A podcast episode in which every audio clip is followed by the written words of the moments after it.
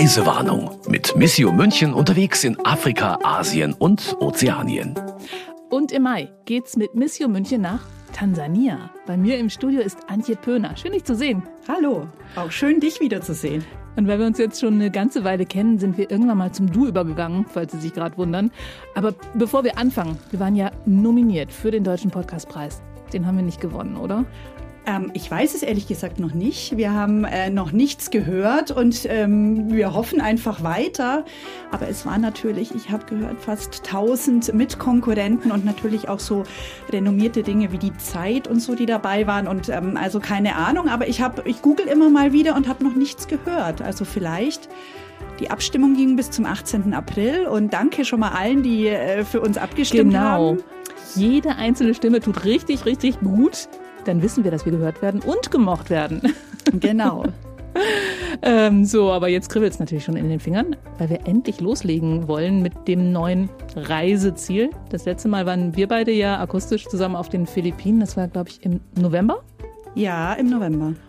Und jetzt geht's nach Ostafrika, nach Tansania. Und endlich kann ich auch mal was erzählen, denn ich war auch schon mal da. Wann warst du da? Ähm, ich war 2019 im März, also vor zwei Jahren. Ich war 2002 da. Schon ein bisschen her. Mhm, auf Hochzeitsreise. Ah. Mhm. Und mir würden gleich drei Begriffe einfallen zu diesem traumhaften Land, nämlich Safari, Sansibar und Kilimanjaro. Und du so? Ähm, diese Begriffe, von denen habe ich gelesen, aber ähm, den Kilimanjaro habe ich auch äh, gesehen aus dem Flugzeug. Aber, ich ehrlich gesagt ähm, auch, der hat sich bei mir versteckt. ja, ich habe lange überlegt, welche drei Begriffe und das ist ja keine touristische Reise, die wir machen und daher habe ich drei außergewöhnliche Begriffe. Einfach wir gehören dazu. Es sind keine drei Nomen, aber auch drei Begriffe. Drei Wörter. Drei Wörter. Das ist der Deal. Also, das kann jetzt so ungefähr alles bedeuten. Ich glaube, du solltest mal ganz kurz erklären, was du damit meinst. Also, wir gehören dazu, äh, ist der Titel meiner Reportage, die ich nach der Reise geschrieben habe. Und ähm, die Reise ging für uns, ich war mit äh, Präsident Monsignore Huber unterwegs, nach Mwanza an den Viktoriasee, an südliche Ende des Viktoriasees und nach Mbeya. Wir haben vor allem ein Inklusionsprojekt in Mbeya besucht. Es geht um Kinder, vor allem Kinder mit Behinderung. Wie geht man dort damit um? Wie gehen wir hier damit um? Ich möchte nicht vorweggreifen, aber wir haben eben auch, unsere Bildungsabteilung hat eine wahnsinnig tolle interaktive Ausstellung konzipiert, mhm. schon länger. Und da gab es ein neues Modul. Und das hat eben dieses Inklusionsthema in Tansania. Und äh, da haben wir eben so ein Projekt besucht von einem ganz tollen Projektpartner dort. Und da geht es um Menschen mit Behinderung, vor allem Kinder, die dazugehören wollen und unsere Partner dort tun alles, damit die auch dazu gehören. Witzig, ich habe jetzt gerade gedacht, Meyer, da war ich auch. Ich habe gerade überlegt, was ich da erlebt habe. Also ehrlich gesagt habe ich da nur übernachtet, bin umgestiegen von einem Bus in den anderen. Aber da sieht man wirklich so richtig unsere unterschiedlichen Blickwinkel. Ich fahre dahin als Touristin und habe da eine Safari mit Privat-Jeep gemacht und ähm, habe auch am Strand gelegen Kilimanjaro, wie gesagt, hat sich irgendwie ziemlich versteckt. Den habe ich dann auch nur auf dem Rückflug aus dem Flugzeug gesehen. Aber insgesamt Touristenprogramm und wunderschön. Aber wieso erzähle ich Ihnen das alles? Weil wir haben noch Länderinfos. Die gibt es diesmal natürlich auch.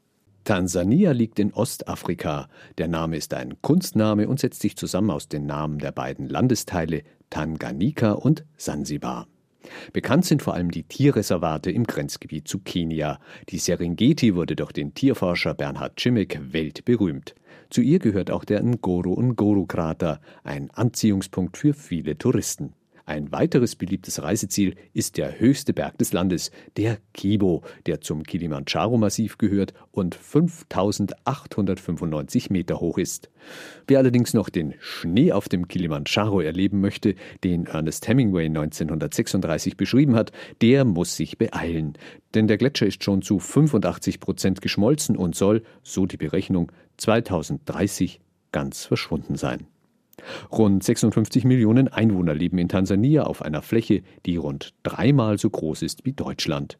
Die größte Stadt ist Dar es Salaam mit 5,5 Millionen Einwohnern. Religiös ist das Land dreigeteilt. Es soll rund ein Drittel Christen, Muslime und Anhänger von Naturreligionen geben. Allerdings wird die Religionszugehörigkeit nicht mehr statistisch erfasst.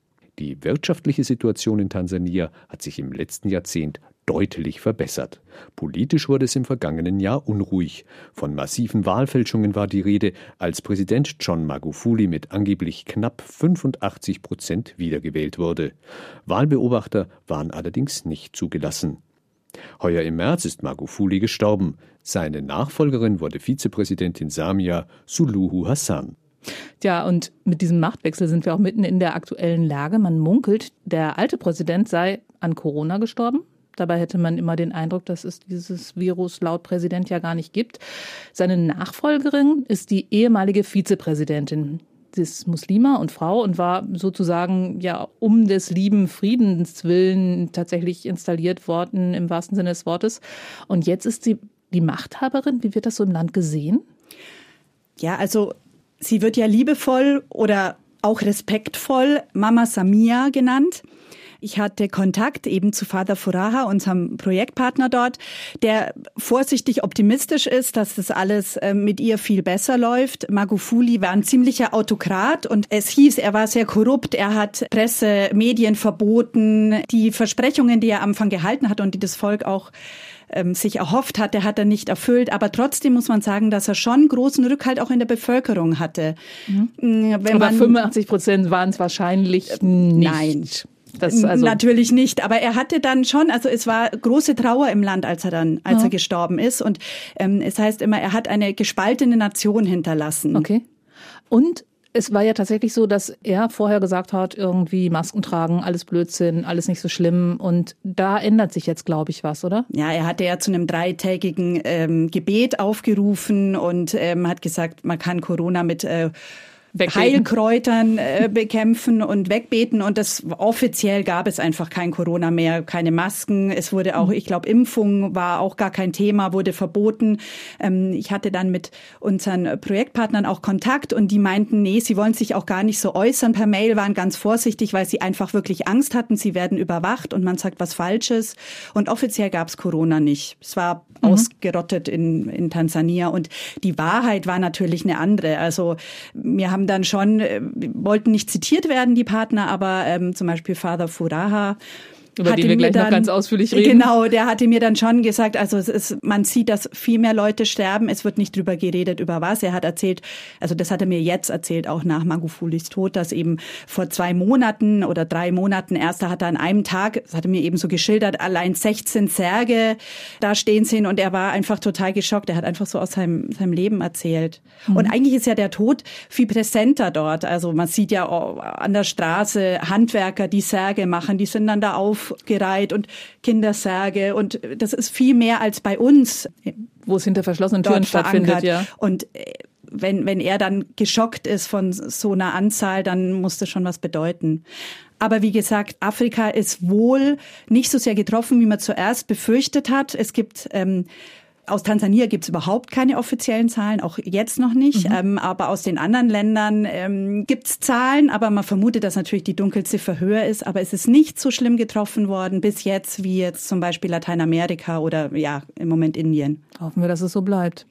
Du hast gerade gesagt, dass du mit Father Farua gemailt hast. Was erzählt er denn jetzt so über die Auswirkungen der Pandemie? Also konkret jetzt in seinem Projekt? Ja, also er hat dort in Mbeya mittlerweile fünf Zentren. Das sind so Physiotherapiezentren, wo die Eltern mit ihren, mit ihren Kindern mit Behinderung hinkommen können und dort wird ihnen geholfen. Ja, und da hat er gesagt, ja, es kam schon viel weniger, weil sie einfach Angst hatten, das Haus zu verlassen. Aber in Afrika ist natürlich oder jetzt in Tansania, in den ärmlichen Gegenden, einfach auch der Konflikt. Ich kann mich zwar schützen und zu Hause bleiben, aber dann verdiene ich einfach kein Geld mehr. Viele leben einfach von der Hand in den Mund und das ist einfach auch das große Problem man kann nicht einfach einen Lockdown machen, weil dann haben die Leute einfach nichts mehr zu essen. Es gibt halt kein Sozialsystem wie bei uns natürlich. Und das ist halt dieser große Konflikt, in dem alle waren. Einerseits die Angst, dann wurde es nicht angesprochen. Es war einfach eine Ausnahmesituation natürlich und ist es immer noch. So ein bisschen hast du ja jetzt schon erzählt über das Projekt. Das ist in Mbeya, einer Großstadt im Südwesten des Landes.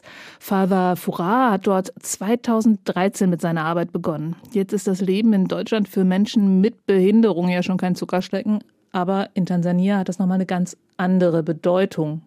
Ja, also wenn Familien Kinder bekommen, die äh, eine Behinderung haben, dann ist es für die erstmal schrecklich, weil sie gemieden werden von, von der Gemeinschaft. Also es ist immer noch dieser Hexenglaube dort verbreitet. Also ähm, die Familie ist verhext beziehungsweise ähm, ja verflucht. Ähm, die, die Leute verstecken ihre Kinder. Viele wollen mit der Familie nichts mehr zu tun haben, weil sie Angst haben, der Fluch geht auf sie über. Und daher ist es wirklich noch ein äh, Tabuthema. Die Leute können sich nicht austauschen mit anderen betroffenen Familien. Und ähm, das ist ganz sehr schwierig, weil vor allem es gibt sehr viele Kinder mit Behinderung in, in Tansania. Das ist oft einfach noch Probleme bei der, bei der Geburt, Sauerstoffmangel. Ja. Du hattest irgendwie auch geschrieben, dass es sich ja nicht lohnt, sich um so ein Kind dann zu kümmern. Das ist, glaube ich, auch noch eine Haltung, die sehr verbreitet ist. Ja, das möchte eben Father Furaha mit seinem Projekt äh, deutlich machen, dass jedes Leben lebenswert ist und ähm, dass man sich um die Kinder kümmern muss und dass es wert ist, mit ihnen was zu machen. Also er hat 2013, als er ähm, da angefangen hat, in der Gemeinde, da gab es eben schon ein ähm, Ausbildungszentrum für Jugendliche mit Behinderungen. Und er wollte halt früher ansetzen, dass schon die Kinder gefördert werden, die eben mit Behinderungen zur Welt kommen. Und da hat er eben diese Rehabilitation Centers gegründet. Als ich da war, waren es vier und jetzt ist ein fünftes dazugekommen. Und da kommen jeweils so 100 äh, Kinder hin und ähm, werden dort von Physiotherapeuten betreut und auch Ergotherapeuten gibt's und Ärzte, die sich um die kümmern und vor allem natürlich auch um die Mütter und Väter, die ähm, dort das erste Mal sowas erleben wie Mensch, hier versteht mich jemand. Es gibt auch noch andere Menschen, die mit sowas zu tun haben und ich werde angenommen, so wie ich bin. Also das war sehr rührend, das zu sehen. Quasi wie eine Selbsthilfegruppe. Genau. Endlich kann ich mal sagen, was mich bewegt und ich weiß, der andere versteht's. Genau, was es bei uns ja schon im Krankenhaus sofort mhm. dann gibt und man wird sofort, ja. Kriegt sofort einen Haufen Adressen in die Hand Hilfe. gedrückt, wo man äh, sich dran wenden kann, um Hilfe zu bekommen. Und da hast du einfach ein Kind und das hat ja. einen Makel und soll möglichst nicht vorgezeigt werden. Und das möchte er ändern. Vier, vier beziehungsweise fünf Zentren gibt's jetzt. Sind die irgendwie inhaltlich unterteilt oder geht da jeder hin und es ist einfach an verschiedenen Enden der Stadt? Weil Bayer hat ja 400.000, 400 ja, genau. Sowas also ist eine, eine, sehr große Stadt.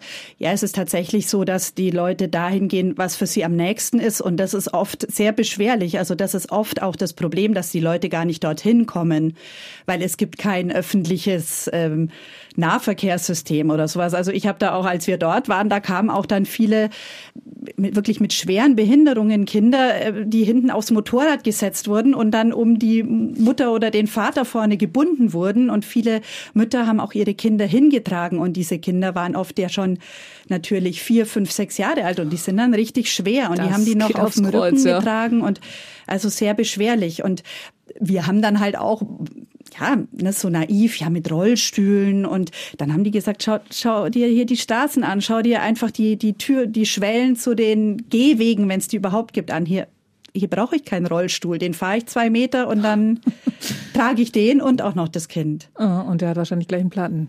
Ja. ja. Ähm, Inklusionsklassen gibt's jetzt auch. Gab es die vorher auch schon oder was hat er da angeregt? Ähm, ja, es war so, dass die Kinder natürlich gar nicht in die, in die Schulen gekommen sind. Inklusionsklassen heißt halt, er kümmert sich drum, dass die Kinder wirklich dort auch in die Schulen gehen können. Und es gibt Klassen mittlerweile für Gehörlose. Also er arbeitet mit mehreren Schulen zusammen und schafft dort auch das Bewusstsein natürlich dafür und ähm, steht auch immer dahinter und meldet sich auch immer und es wird so gut wie möglich versucht, die Kinder zu integrieren und am Leben teilnehmen zu lassen. Ein Interviewpartner, du hast jetzt gerade schon so ein paar Zahlen genannt, also pro Zentrum gehen da irgendwie 100 Kinder in, in jede oder in jedes Zentrum gehen ungefähr 100 Kinder immer wieder. Ähm, und ein Interviewpartner, nämlich der Leiter der Physiotherapie, den hast du zitiert in deinem Artikel, der hat erzählt, dass 10 Prozent der Kinder in Tansania behindert seien, also schwer behindert seien. Das ist eine Zahl, die unglaublich klingt und die auch offiziell, glaube ich, so nirgends zu finden ist. Aber egal wie hoch die Zahl tatsächlich ist, es gibt ja ein paar Gründe, warum der Prozentsatz auf jeden Fall deutlich höher ist oder deutlich höher sein könnte als hier. Genau, also er hat erzählt, dass es 10 Prozent der Bevölkerung sind, was eine sehr, sehr hohe Zahl ist. Man liest eher so, dass es ich habe viel gelesen, dass es vier Millionen Kinder sind. Es sind ungefähr 55 Millionen Einwohner. Also es gibt keine offiziellen Zahlen, aber es sind darunter wahnsinnig viele Kinder. Ja, es ist noch so, dass oft Probleme in der Schwangerschaft das äh, große Problem sind, viele Frauen wissen einfach nicht, dass tatsächlich Alkohol in der Schwangerschaft oder Drogenkonsum das Kind ähm, schädigen könnten. Dann gibt es natürlich auch viele, viele äh, Probleme bei der Geburt. Das ist nicht so die Versorgung wie bei uns hier, mhm. eben Sauerstoffmangel und dann auch ähm, oft nach der, nach der Geburt Infektionskrankheiten, die man bei uns natürlich vermeiden kann und die auch vermieden werden. Dann sagen sie auch viel, dass, dass mit der Ernährung, ne, dass, dass schlechte Ernährung oft auch dazu führt, dass die Kinder Mangelerscheinungen haben und, und dann eben Behinderungen haben. Also viele Sachen, die man relativ leicht abstellen könnte. Ja, ich habe jetzt auch in meinem letzten äh, Telefonat äh, mit Vater Furaha, das ich geführt habe, ähm, auch in Vorbereitung auf den auf den Podcast, hat er mir auch noch erzählt, dass er eben, dass sie jetzt ähm, auch ein neues Programm aufgelegt haben, das halt auch Schwangere mit einbezieht, dass sie Schwangere aufklären und ihnen wirklich sagen, wie wie verhaltet ihr euch einfach richtig, wie was sollt ihr unterlassen und sowas, dass man da auch ein Bewusstsein dafür schafft und dass man da eben das Problem an der Wurzel auch auch packt und da immer mehr vorangeht. Ich glaube, du hast es eben schon mal gesagt und ich könnte es mir auch vorstellen, dass, dass die Kinder ja bislang vor allem zu Hause ähm, waren. Sind die mehr oder weniger auch versteckt worden wegen des Makels? Ja, die werden natürlich, die, die, die werden oder versteckt. Thematisiert oder? Genau, die werden versteckt, damit halt auch die Familie nicht ähm, äh, so bloßgestellt wird. Äh, man, man schämt sich. Allerdings andererseits muss man auch wieder sagen, sie werden dann aber auch viel mehr dann doch aus der Not heraus halt mitgenommen. Also das ist, man kann nicht sagen, in Tansania werden behinderte Kinder nur äh, Kinder mit Behinderung nur versteckt, sondern es ist ne, auch so ein dazwischen. Mhm. Aber viele werden tatsächlich versteckt und viele, also das Team dort macht auch viele Hausbesuche, um eben die Leute dazu bewegen, in die Zentren zu kommen, rauszugehen, sich der Problematik zu stellen. Hat der dir erzählt, was das mit den Kindern und den Eltern macht oder was er beobachtet, wenn die Kinder jetzt plötzlich beachtet werden und gefördert werden? Ja, also mit den Eltern macht's wirklich sehr viel. Die, die Mütter und Väter, die ich dort, dort getroffen habe, die waren alle ziemlich offen und gehen offen mit der Sache um und ähm, sind auch stolz drauf, wie sie das schaffen und hinbekommen und sind auch dankbar für die Hilfe und äh, sie geben oft auch die Hilfe anderen weiter, die betroffen sind. Also mhm. das ist ja wie bei uns, sie fühlen sich einfach mehr in der Gemeinschaft und, und angekommen. Ich bin hier nicht mit meinen Problemen allein und es ist vielleicht auch gar kein Problem. Also Ne, man kann das ins Leben integrieren und so weiter. Und man bekommt dort natürlich auch viel Hilfe. Wir waren auch bei einem Schreiner, der auch mit, mit den Zentren zusammenarbeitet, der dann auch Hilfsmittel für die Kinder Ach, baut. war das für die kleine Princess? Ähm, ja, zum Beispiel, also einerseits ja Prothesen. Mein Gott, war die süß. Ja, also, also einerseits natürlich Prothesen, aber auch für Kinder, die, die ähm, schwer körperlich behindert äh, sind oder Epilepsien haben, dass man Stühle hat, wo die sitzen können mhm. oder ja, solche Sachen einfach. Okay. Ähm, bekommt man einfach viel Hilfe. Bei der Princess müssen wir jetzt, glaube ich, kurz erzählen, weil ich sagen, also ich, ich fand die einfach zuckersüß. Das ist ein Mädchen, das hat, das war unter Schenkel amputiert, an, hatte genau. ein, an einem Bein. Was war da passiert? Also die hat einen schlimmen Autounfall und ja, da musste ihr das äh, Bein abgenommen werden, als der Unterschenkel. Ja, die hat dann einfach ähm, eine Prothese auch in einem dieser Zentren bekommen. Also die arbeiten auch ganz mhm. eng mit Orthopäden und alles zusammen.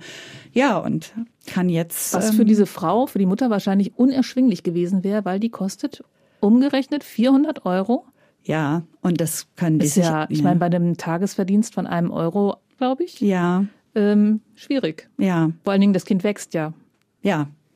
Das ist äh, schon wirklich unglaublich, die Unterstützung, die, die die da bekommen. Und dann natürlich auch die weitere Betreuung, die Zusammenarbeit mit mhm. Schulen und dann aber auch mit einem Ausbildungszentrum, dass sie dann auch ähm, im Beruf ausüben können und einfach ähm, im Leben stehen können.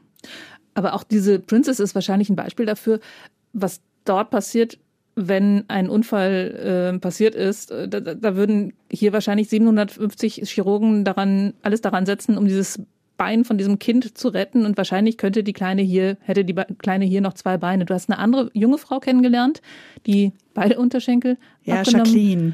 die irgendeine Infektionskrankheit hatte, die nicht erkannt wurde? Ja, also so genau konnte sie mir das dann auch nicht sagen, was war. Also sie hatte einfach sondern eine junge Frau. Genau. Und ich bin auch keine Medizinerin, okay. aber sie hat erzählt, dass es eine Infektionskrankheit war und ähm, als sie noch ein Kind war und ähm, eine Infektionskrankheit, die nicht erkannt wurde. Sie war dann zwar beim Arzt, aber ja jedenfalls äh, mussten ihr dann beide Unterschenkel abgenommen werden.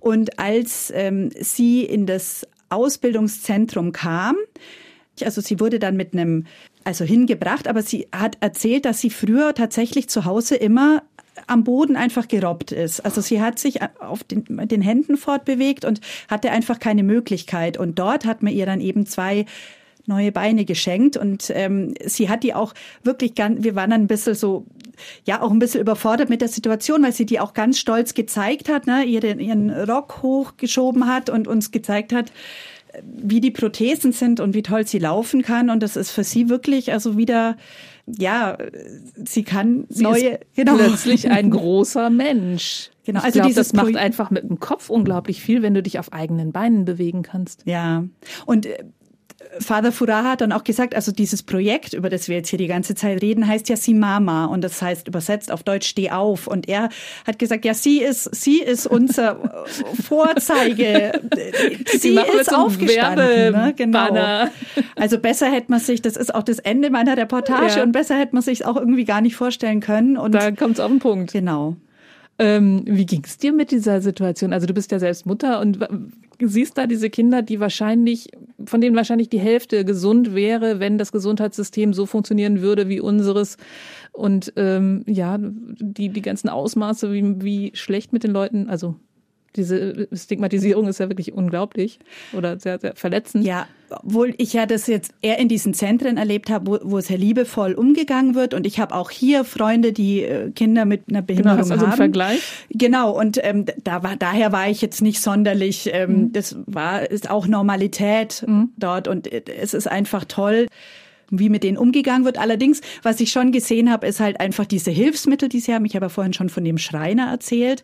Ähm, das ist schon alles ganz äh, simpel, wenn ich sehe, was wir hier für Hilfsmittel haben, was auch unterstützt wird und was, was man für Hilfe bekommt und ähm, wie das dann dort ist. So ganz, ganz simpel und basic. Das, das ist dann natürlich schon so, dass man sich denkt, oh, ja Wahnsinn, ne? mit welchen Schwierigkeiten die Menschen dort zu kämpfen haben und mit den, mit welchen wir hier zu kämpfen haben. Was mich tatsächlich schon äh, schockiert hat, waren, es gibt viele Kinder, das war allerdings dann in, in einem Projekt in Mwanza, mhm. da haben wir auch eine Klinik besucht und eben ein, ein Zentrum, das heißt House of Hope, da sind, ähm, können Mütter, Väter mit ihren Kindern wohnen, die haben vor allem ähm, Hydrocephalus, also Wasserköpfe. Und das sieht man bei uns ja wirklich gar nicht mehr. Und das hat mich teilweise wirklich schockiert. Also die Köpfe waren wirklich so riesig, dass man, das hat, hat mich wirklich geschockt.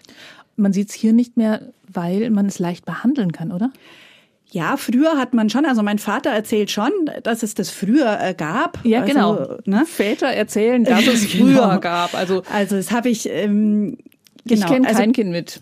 Nee, äh, und ja, es ist wohl bei der Geburt oder Infektion auch, also wie gesagt, ich bin keine Medizinerin mhm. und weiß nicht, wie das genau entsteht, aber bei uns, man prüft dann, ähm, wenn das Kind geboren ist, die Fontanelle und ähm, dann kann man feststellen, ob die einen Hydrocephalus haben und dann mhm. kann man das ganz leicht bei uns beheben mit einer kleinen OP und dort ist es auch so, es gibt so Schanz, das ist wie ein Schlauch, mhm. der dann, also es ist halt wirklich tatsächlich Wasser ja, ja. Im, im Kopf, das, das was Wasser, das Gehirn auch dann zusammengedrückt, was das große Problem ist. Ja. Und ähm, diese Schanz, das sind eben so Schläuche und das Wasser wird dann raus. einfach abgeleitet und das ist im Grunde kein, kein großes äh, Problem bei uns. Aber dort ist halt diese Operation oft für viele unerschwinglich. Ja, und das muss erstmal erkannt werden vor allem. Naja, erkennen tun die es natürlich oft auch, wenn es zu spät ist. Man kann genau. das aber bis zu einem sehr hohen Grad auch noch, also dass keinerlei ähm, Schädigungen zurückbleiben. Aber viele Kinder, die ich gesehen habe, da hat man schon gemerkt, dass auch wenn man jetzt was tut, bestimmt was zurückbleibt. Ne? Mhm. Ja, also es waren teilweise so, dass die Mütter dann ihr die die Köpfe kaum halten konnten von den Kindern und es war wirklich ähm, ja herzzerreißend natürlich. Der Arzt, der dieses Zentrum da aus, äh, aufgebaut hat, ist Arzt und Priester und kommt aus Wasserburg. Ja, Wasserburg am Inn, genau. Das ist äh, Dr. Thomas Brei. Ja, der arbeitet mit dem House of Hope zusammen und behandelt eben dort auch die Kinder. Der hat eine Klinik gegründet in Mwanza. Ja, und die unterstützt Missio und unterstützen auch äh, mehrere im Raum München und ähm, ja. Was genau macht er da? er wollte so, er hat eine Klinik aufgebaut, die wirklich für, ähm, das ist eine zahnmedizinische Versorgung drin, Augenarzt, dann natürlich Allgemeinmedizin. Also so richtig Fachärzte also auch. Fachärzte, genau. Er sagte, dieser Fachärztemangel in, in, in Tansania ist eben enorm. Also so die, die Basic-Versorgung, die ist da, aber einfach, dass man gute Facharztbetreuung hat, das ist eben nicht da. Und das, ja, er hat da die Klinik aufgebaut, als wir da waren ähm, ich habe ja schon gesagt, Monsignore Huber war dabei, der hat damals die Klinik, also vor zwei Jahren damals klingt so, aber der hat da die Klinik eingeweiht. Und ähm, da waren so schon, aber trotzdem schon 50 ähm, Patienten so pro Tag. Und jetzt habe ich ähm, nach neuesten Informationen von ihm sind es schon 150 bis 200 Patienten pro Tag, die kommen. Und er arbeitet da eben mit einheimischen Ärzten zusammen, hat aber auch Experten aus Deutschland, die immer mal wieder kommen und die einfach Hilfestellung geben und das ist ein gutes Zusammen. Und er hat auch relativ moderne Geräte. Also ich habe dann in einem Film, den du mir, zu dem du mir den Link geschickt hast, gesehen, dass das Kind dann ein, ein CT oder so bekommen hat, also in die Röhre kam. Ja, also er ist so total ähm, ambitioniert, äh, der Thomas Brei, und geht wirklich so, er nennt es auch selber so auf, auf Battle-Tour und ähm, sagt hier sein, sein Arztkollegen, wenn ihr was übrig habt und wenn er das natürlich auch gebrauchen kann und wenn es dort auch läuft, Aha. das ist ja immer das Problem, ne, mit Stromversorgung genau. und Generatoren, die man braucht und sowas, aber er sammelt äh, da ein und äh, hat einfach dann auch wirklich tolle also Geräte auch alle und eine ganz tolle Behandlung. Hier ja, genau. Hat ein altes Feuerwehrauto aus Wasserburg, das er umgebaut hat. Aus. So ein riesen, also ein richtiger Oldtimer. Richtig altes. Und der läuft. Ähm, der läuft und ähm, ja, der wird zu Krankentransporten und so verwendet. Also wirklich ein tolles Projekt. Und wahrscheinlich ist es auch gar nicht schlecht, dass es ein Oldtimer ist, weil den kann man noch selbst reparieren. Ja, denke ich mal. Bei den Teilen, die man heute so bekommt ja. und wo er dann die Computer-Dingens da anschließen muss und die Buchse und er sagt mir, er hustet da, aber ja, also würde vielleicht dort nicht funktionieren. Genau. Die Werkstatt also es war total nicht. nett, weil er gesagt hat, er hat eben als Ministrant damals in Wasserburg war er dabei, als das Fahrzeug bei der Feuerwehr gesegnet wurde und also es sind Echt? einfach sehr Tolle süß. Geschichten. Ja. Das ist doch dann wahrscheinlich eine total nette Begegnung, wenn man sowas, so dieses, wo dann wieder alles zusammenläuft, wenn man das dann vor Ort erlebt, oder? Ja, wie so die Hilfe tatsächlich ankommt und so, das ist wirklich einfach äh, gut zu sehen und dass es tatsächlich so ist. Und auch, dass, äh, dass natürlich auch viele von dort helfen. Also dass viele Ärzte dann dort auch gut ausgebildet werden und dieses Hilfe zur Selbsthilfe, das ist halt auch einfach gut dort zu sehen. Ärzte, die dort studiert haben und dann dort angestellt sind. Ja, genau. Und weiter, sich weiterbilden zum Facharzt. Ja, und die dann halt Unterstützung auch aus Deutschland bekommen mhm. und ähm, ja, genau. Ach, da gibt's dann auch so Ärzte, die kommen wahrscheinlich über so Ärzte ohne Grenzen oder sowas, kommen dann Leute dahin? Ja, das heißt oder Senior Expert Service, Expert ah, okay. Service, das kannte ich auch nicht und das ähm, sind eben Ärzte, die schon pensioniert sind mhm. oder die äh, ja hier nicht mehr praktizieren, die dann eben kommen und ihre Erfahrungen weitergeben und die dann auch sagen, ich habe dort auch welche getroffen, die dann auch sagen, ja, das ist aber auch ein Geben und Nehmen. Wir kommen hier nicht als Oberlehrer an. Wir zeigen natürlich viel und sagen, Mensch, das könnte man so und so machen, aber sie lernen auch einfach unheimlich viel. Also das ist so ein Miteinander. Wahrscheinlich auch Ärzte, die auch im Urlaub nicht die Füße stillhalten können. Ja, ja. Also ein, tolles Projekt. Es wurde eingeweiht, als ihr dort gewesen seid. War da von, von da dieser Film, den ich gesehen habe? Genau, da war eben auch ein ähm, Journalist vom äh, Bayerischen Fernsehen da, der dann äh, darüber berichtet hat. Und ja, das war durch die Verbindung natürlich München und Mwanza. München und Mwanza? Ja, durch, äh, durch Dr. Brei. Ach so, okay. Also Wasserburg, er hat in München studiert und ähm, mhm. ja. Ist der Diözesanpriester? Ja. Wenn du an ihn denkst, wo, was bleibt dir so von ihm am meisten in Erinnerung? dass er einfach ein wahnsinnig engagierter Mensch ist, der, der so sein, ähm, der sein Engagement einfach total lebt und dieses Arzt und Priester sein, so dieses Missionsarzt, ähm, er, er hat auch immer gesagt, dass er eben äh, als Kind fasziniert war von Albert Schweitzer und das merkt man irgendwie, dass, dass das so in ihm drinnen ist und dass er da auch ähm, nicht aufgibt, gibt dafür zu kämpfen, weil er hat ziemlich mit den Behörden natürlich auch zu tun gehabt und er ist, er ist sehr hartnäckig und ähm, ja, das ist mir in Erinnerung geblieben. Und er ist auch so, ja, wir, wir haben dort auch ja übernachtet ähm, auf dem Gelände und ich habe, ich hatte ein Zimmer in so einem ehemaligen Labor, also es wurde dann neues Labor eben in diesem Klinikkomplex mit eingerichtet und dann hat er auch zu mir so Ne, so, ja, hier, also das sind hier die Eimer, draußen, da ist der Wassercontainer und dann holst du und dann ist halt die Spülung und Zähneputzen lieber natürlich mit, mit Wasser aus der Plastikflasche und ja, duschen halt dann auch so, dass ich so dachte, oh, Gott sei Dank habe ich mein Trockenshampoo eingepackt. Aber äh, ja, also das ging dann alles und ähm, ja, er ist einfach so ein bodenständiger Macher und ähm, kriegt da wahnsinnig viel hin. Ja, aber das stelle ich mir sehr lustig vor, so diese, dann spül mal mit dem Eimer, immerhin gab es Wasser. Ja, ja, eben, eben, also das war schon okay und ich habe das dann auch locker hinbekommen. Ja, logisch, bist ja geübt. ja. Und du hast in dieser ganzen Reise nicht nur eine Reportage geschrieben, sondern Missio hat auch ein Bildungsprojekt. Unter anderem mit Informationen aus dieser Reise gemacht. Eine interaktive Ausstellung, die von Schule zu Schule zieht und wo die Kinder unter anderem das Projekt von Father Furaha kennenlernen. Und du warst bei ein paar Schulen auch dabei, wie die diese Ausstellung gehabt haben und hast gesehen, wie die Kinder reagiert haben.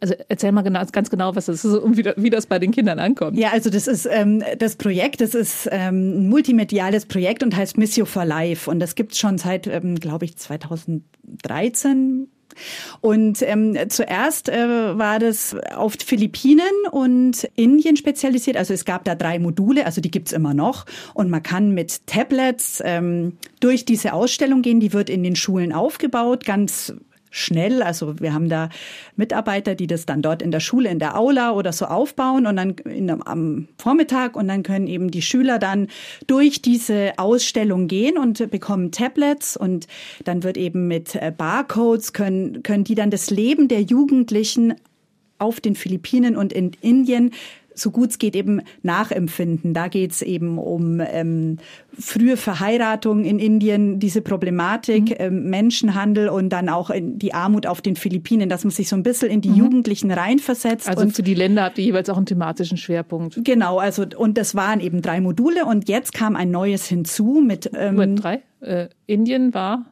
es gibt ähm, zwei zu Philippinen. Ah. Also da schlüpft man in die Rolle entweder von Mercedes, heißt eine, oder Paulo.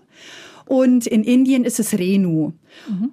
Und zum Beispiel Renu wird früh verheiratet und muss sich dann um Kinder, mhm. um die Kinder, ums Kochen und um alles kümmern. Es ist eine sehr schwierige Thematik auch, aber um das den Kindern, den Jugendlichen hier nahe zu bringen, versuchen wir das eben mit dieser äh, interaktiven Ausstellung. Und das ist wirklich toll, ähm, was die Bildungsabteilung da bei uns ähm, auf die Beine gestellt hat. Und jetzt kam eben ein neues Modul hinzu über Tansania mit dem Thema Inklusion. Und da wird eben das Projekt von Father Furaha thematisiert. Und das Tolle ist, dass es nicht nur mit Tablets ist, sondern mit VR-Brillen. Also es gibt einen wow. Zeichentrickfilm, ja. Also unsere Söhne kriegen leuchtende Augen bei dem ja, Fort, oder? auch die, auch Töchter bekommen. Also es ist wirklich okay. für alle wirklich ein tolles Erlebnis. Aha, du hast es ausprobiert. Ich habe es ausprobiert und ähm, man schlüpft eben wenn man die Brille aufsetzt, kommt man eben in diesen Film, in dem es um den jungen Geoffrey geht, der dort einen Unfall mit seinem Motorrad hat und dann eben ähm, nicht mehr laufen kann und an den Rollstuhl gefesselt ist oder eben an Krücken. Also er kann, er kann nicht mehr laufen. Mhm. Ja, und mit welchen Problemen er dort zu kämpfen hat, wie er dann auch von seiner Familie ausgeschlossen wird, wie die Hoffnung aufgegeben wird. Und dann kommt eben in diesem Film dann Father Furaha, der ihm hilft, zu zeigen, wir gehören dazu. Okay. Genau. Ähm, und Geoffrey heißt eigentlich im echten Leben Joseph, oder? Also es gibt ihn, aber es gibt ihn auch nicht. Du hast, du hast genau. die Geschichte, Geschichte dazu beigetragen. Also die Geschichte genau, ist von dir, die Technik von der Bildungsabteilung. Die Geschichte gab es tatsächlich schon vorher. Also mhm. Also wir haben eng mit mit den Partnern in Tansania zusammengearbeitet und haben diese Geschichte dann quasi so übersetzt, dass es die deutschen Jugendlichen gut nachvollziehen können. Mhm. Weil dort in dem Projekt ist es vor allem ja so, dass es, habe ich ja schon erzählt, dass es jüngere Kinder ja. sind und kleinere Kinder. Natürlich gibt's auch Jacqueline. Also die junge die, Frau, von der wir eben gesprochen Frau, haben. Genau. Wir haben dann dort auch einen Jungen getroffen, Joseph, der im Grunde ist wie Joffrey. wie Geoffrey und ähm, der uns dann auch erzählt hat, wie das wie das so war, ne, dass er OPs hatte, die die schief gelaufen sind. Er konnte dann er konnte wirklich nicht mehr laufen und durch Hilfe, die, die von, von Hilfsorganisationen finanziert wurde, konnte er dann eine gute OP bekommen und konnte eben auch wieder laufen lernen und wurde unterstützt von eben diesem Netzwerk der, der Kirche. Das war jetzt Joseph oder Geoffrey oder beide? Es vermischt sich einfach. Das ist okay. Virtual Reality. Daher, nee, das war jetzt Joseph und Aha. bei Geoffrey äh, lief es ganz ähnlich. Okay. Und du warst aber auch dabei, als es in Schulen durchgespielt wurde. Wie reagieren Kinder darauf? Ich finde es einen ganz tollen Unterrichtsbeitrag für die Kinder. Also die, die sind ähm, allein natürlich schon durch die Tablets und die mhm. VR-Brillen genau. sind die natürlich äh, total begeistert und sehen, was man machen kann. Man geht nicht nur durch eine Ausstellung und muss mords viel lesen und so, sondern sie sind wirklich bei der Sache und also man schafft es durch die Ausstellung wirklich, dass die Kinder sich hineinversetzen können in diese Problematiken ihrer Altersgenossen. Und ähm, es wird danach auch viel darüber darüber gesprochen. Also ähm, die erzählen dann auch wirklich, wie sie es berührt hat, was sie vielleicht mitnehmen können, ziehen Parallelen zu ihrem Leben hier. Und das schafft halt diese Ausstellung wirklich ganz toll, die Kinder da mitzunehmen, ohne dass man so mit dem Ne, so von unserer Distanz her und ach, ja. die da in Afrika, Indien oder auf den Philippinen, sondern dass man versucht, Mensch, Dadurch, dass es im Prinzip Gleichaltrige genau. sind, ähm, kann, können die Kinder sich auch reinversetzen. Ja. Also Kinder und Jugendlichen ist es für es ist ab der achten Klasse. Klasse. Achte, neunte, zehnte Klasse. Jugendliche. Jugendliche, also, also Kinder, ich sage immer Kinder, ja, aber genau. Mm, ja. Das dürfen unsere Söhne nicht hören. Ja, genau. also Jugendliche. Ja, und ähm, jetzt durch Corona natürlich können wir nicht so in, in die Schulen. Also wir waren sehr, sehr. Ihr würdet auch nicht so viele Leute da treffen. Ja, also wir haben auch ein Hygienekonzept erarbeitet. Also die Kollegen aus der Bildungsabteilung haben das erarbeitet und können wirklich loslegen, wenn wenn es irgendwie wieder möglich ist, dass dass wieder viele Kinder, mehr mhm. Kinder zusammenkommen können. Ja klar, da können ja immer wahrscheinlich, ist das so, das sind wahrscheinlich so Stationen und da können wahrscheinlich eh nur immer irgendwie drei Kinder an einer Station sein und das kann ja, ja also es ist eh nicht so ein Riesenpulk. Ja. Also für die für die Tablets, das sind immer drei Kinder in einem Team, mhm. glaube ich. Ich ja. hoffe, ich sage da jetzt nichts Falsches, aber ungefähr. Und VR-Brillen, da haben wir etliche und jeder hat natürlich seine VR-Brille. Das ist an so einem Helm, also das soll den Motorradhelm das so ein bisschen imitieren, dass man aus, tatsächlich, ja. ja. Gibt wahrscheinlich auch einen Mordspaß, wenn die die erstmal aufsetzen. Ja, aber wir sagen natürlich auch schon, es ist ein ernstes, also Vorsicht, ne, es ist schon eine ernste Geschichte und ähm, es ist auch nicht so ohne. Ähm, natürlich durch, durch die Zeichentrickgeschichte ist man jetzt nicht ist es ganz also, klar, dass es nicht die Realität ist, aber. Mhm. Also Virtual ja. Reality in Zeichentrick. Ja. Und Du hast da was dabei und hast einen Stand quasi betreut oder wie auch immer man das nennt. Nee, ich war dabei so in meiner Funktion aus der Presse- und Kommunikationsabteilung und fürs Mission Magazin. Ich habe Fotos gemacht und auch einen Text drüber geschrieben und auch natürlich für meine Reportage, da ist das noch auch noch eingeflossen und da wollte ich natürlich auch mal sehen, wie das dann vor Ort ist, wie die mhm. Kinder drauf die Jugendlichen, die Jugendlichen drauf reagieren und wie das so ist. Macht das was mit denen?